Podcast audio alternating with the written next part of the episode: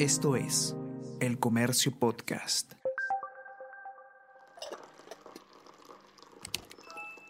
Hola, hola, ¿cómo están? Buenos días, espero que hayan amanecido bien. Está con ustedes Ariana Lira y hoy tenemos... Tenemos que hablar con Ariana Lira. Hola a todos, ¿qué tal? ¿Cómo están? Espero que estén comenzando su día de manera excelente. Yo soy Ariana Lira y hoy tenemos que hablar de las cifras de la pandemia y es eh, un podcast que yo creo muy importante en este momento porque eh, a pesar de lo que nos dice la fatiga pandémica, de lo que nos dice el cansancio ya de, de las medidas hace tanto tiempo, eh, las, la pandemia ha recrudecido en marzo y nos encontramos actualmente, según las cifras, en el peor momento de la segunda ola. No hay camas UCI ni ventiladores. La nota con las cifras y todos los detalles la ha escrito Jorge Fallen, periodista del comercio, con quien vamos a conversar hoy día, pero que nos pueda contar un poco eh, en el, estado en el que nos encontramos, ¿no? Porque habíamos tenido pues algunos días en los que se había visto eh, una serie de, de disminución en, en, las cifras de casos, pero eh, esto pues no había, no, no estaba significando que estábamos saliendo de esta segunda ola, sino que nos encontramos por el contrario en niveles históricos de, de, de casos eh, bastante más preocupante de lo que se vio además en la primera ola. Así que el que nos va a dar todos los detalles es Jorge. ¿Qué tal Jorge? ¿Cómo estás? Bienvenido. Buenos días Ariana. Muchas gracias. Un saludo para ti y para todas las personas que nos escuchan. Bienvenido Jorge. Cuéntanos un poco eh, de qué se trata este, este tema que estamos viendo en las cifras, porque había la, la, la idea de que ya nos encontrábamos, digamos, ante alguna, eh, algunos días habíamos tenido eh, una disminución sostenida, pero finalmente esta tendencia pues no se mantuvo. Sí, este, bueno, tuvimos eh, una disminución efectivamente en tanto en casos como en las cifras de fallecidos desde la segunda mitad de febrero se estaban viendo, se estaban reportando ya una disminución de casos que el mismo eh, ministro había, eh, había resaltado en, eh, días atrás. Sin embargo, eh, desde el 15 de marzo esta tendencia se ha revertido por completo y casi todos los indicadores de la pandemia han iniciado un nuevo y podríamos decir peligroso repunte, ¿no? partiendo desde los, desde los contagios o infecciones que, se han, que el MINSA ha registrado oficialmente, ¿no? Eh, el promedio, por ejemplo, el promedio semanal, tomando en cuenta eh, mediados de marzo, el 15 de marzo, el promedio de los siete días anteriores era aproximadamente 5.800 y el último día eh, de ayer, tomando en cuenta este promedio diario, eh, había aumentado en casi 2.000 casos adicionales. ¿no? La misma tendencia encontramos en el uso de camas de hospitalización y de camas para cuidados de pacientes críticos, ¿no?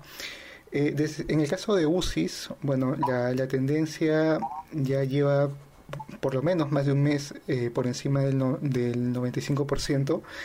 Eh, y superó el pico de la primera ola desde el 21 de enero, ¿no? Desde el 21 de enero casi, o sea, ya se va a cumplir más de eh, dos meses en que cada día que transcurre se forma o se bate un nuevo récord en demanda de camas UCI, ¿no? Si bien la oferta también ha aumentado paralelamente, es insuficiente y las listas de espera siguen eh, incrementándose, ¿no? Tal como lo ha informado la Defensoría del Pueblo, ya no hay camas UCI, por lo menos en Lima y Callao, y bueno, esta situación es, eh, digamos, eh, muy alarmante eh, porque se ha visto que en el transcurso de la segunda ola eh, la complicación de los pacientes es mucho mayor y eh, en menor tiempo posible, ¿no? Uh. Es, es, es, preocupante el, el, tema que comentas de la Defensoría, ¿no? Que dice que la ocupación de ventiladores mecánicos es de 99.9%, 99 es decir, no hay, no existen eh, unidades justamente para cuando se presentan este tipo de necesidades. Eh, y, y, tú colocas además, Jorge, en tu nota otro dato muy alarmante, que es que eh, al cierre de, la edición, ¿no? anoche, solo quedaban 8 respiradores disponibles en Lima, 8 y 92 en todo el país. Es increíble. Sí, bueno, hemos llegado a una situación, digamos, eh, extrema en cuanto a ocupación, eh, no solamente de UCI, sino también de camas hospitalarias.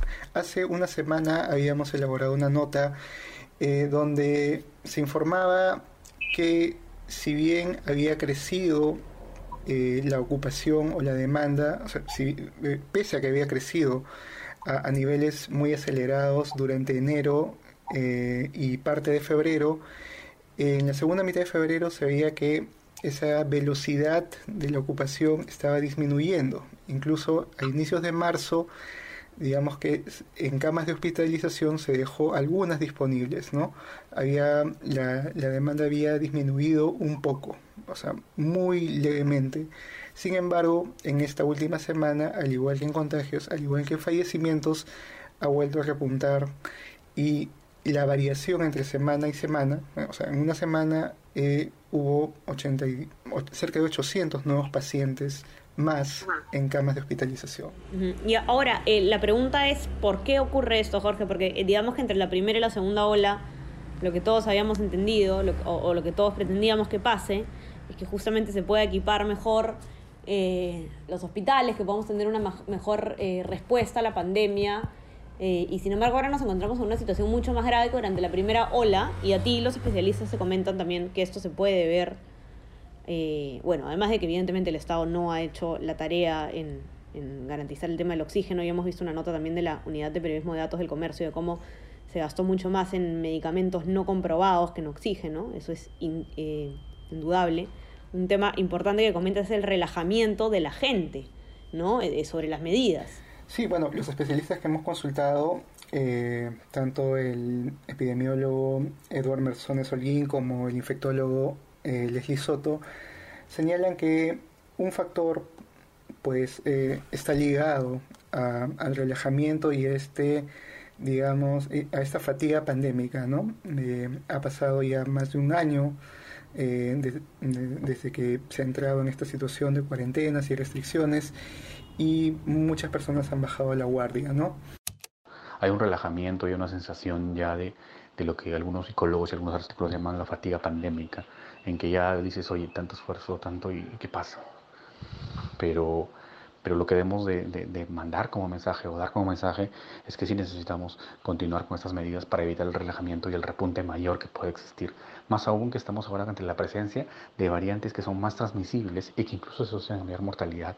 Eh, ambos coinciden en el que el mensaje, el mensaje debe ser que aún se necesita continuar para evitar un repunte mucho peor que el que se está viendo actualmente. ¿no? Y otro factor adicional es el de la presencia de variantes más contagiosas, ¿no? como la variante brasileña. Justamente el MINSA informó ayer que eh, casi 4 de 10 eh, nuevos contagios que se reportan en Lima metropolitana coinciden con la variante brasileña, ¿no?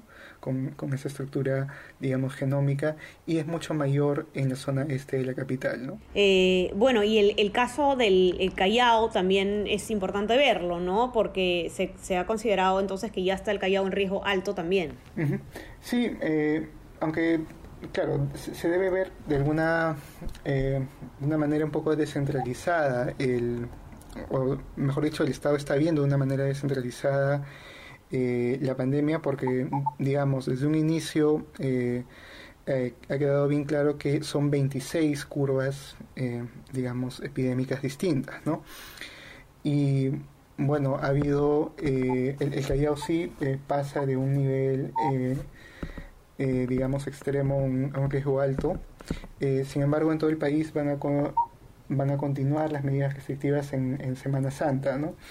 Eh, esto los especialistas lo consideran positivo para precisamente evitar que en los días feriados haya un nuevo rebrote de, casos, ¿no? que se pueda traducir, digamos, en semanas más tarde en mayores hospitalizaciones y mayores decesos. Así es, eh, definitivamente es preocupante la situación. Nosotros siempre desde este espacio instamos a, a respetar las medidas, a eh, en realidad son medidas, Jorge, que son bastante sencillas de cumplir si es que se toman eh, al pie de la letra, ¿no? Ya un año después de, haber comenzado, son mensajes que deberían haber quedado bastante claros. Eh, ya todos los conocemos, ¿no? Usar la mascarilla bien, que, que se tape bien la nariz y la boca. Cada vez vemos más personas que usan la mascarilla sin que se tape la nariz, por ejemplo, ¿no? Eso no tiene ningún sentido, ¿no? Entonces, ya conocemos las cifras, conocemos lo crítico de la situación. Quizás no todos han tenido la, la, desgracia de tener que estar buscando una cama UCI para un familiar, de estar buscando un ventilador, pero nadie está libre de esto. En ese momento las cifras lo dicen por sí solas, no hay camas UCI, no hay ventiladores. Entonces cosas tan simples como ponerse bien la mascarilla, lavarse bien las manos mucho, eh, usar alcohol en gel y mantener la distancia sobre todo, son cosas que pueden en realidad cambiar el juego eh, bastante si es que se cumplen adecuadamente y sobre todo ahora que se viene el feriado. Eh, hay que tener mucho cuidado con, con estas medidas que en realidad eh, no, no, es que puedan hacer, digamos, la gran diferencia, evidentemente, pero sí pueden hacer alguna.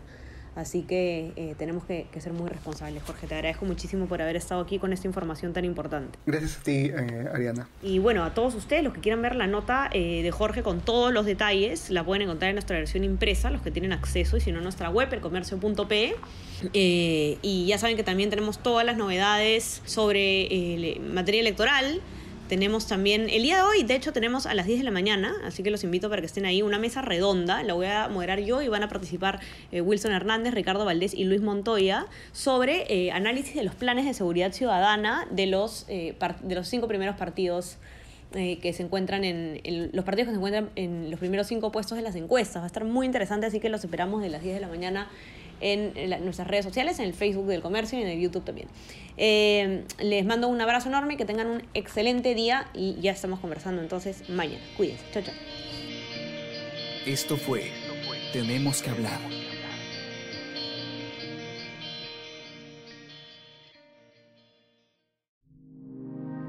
El Comercio Podcast.